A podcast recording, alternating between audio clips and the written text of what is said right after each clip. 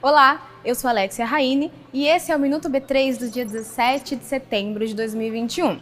Eu trago agora um resumo para você de tudo o que aconteceu de mais relevante nessa semana aqui na Bolsa do Brasil. Tivemos muitas novidades nos últimos dias aqui na B3 e começamos a semana com uma mudança no Tesouro Direto. Agora, o investidor pode ter acesso aos recursos no mesmo dia da negociação. Isso é válido para qualquer pedido feito até uma da tarde. Teve a estreia por aqui do novo fundo do BTG Pactual, o SMA B11, e quatro novos BDRs da BlackRock.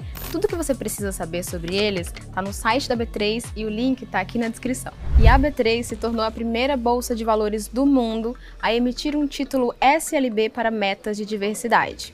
Com isso, um dos nossos objetivos é criar um índice de diversidade para o mercado brasileiro. O Ibovespa fechou em queda de 2,07% aos 111.439 pontos. A companhia com melhor desempenho do dia foi a Telefônica Brasil, com alta de 1,45%.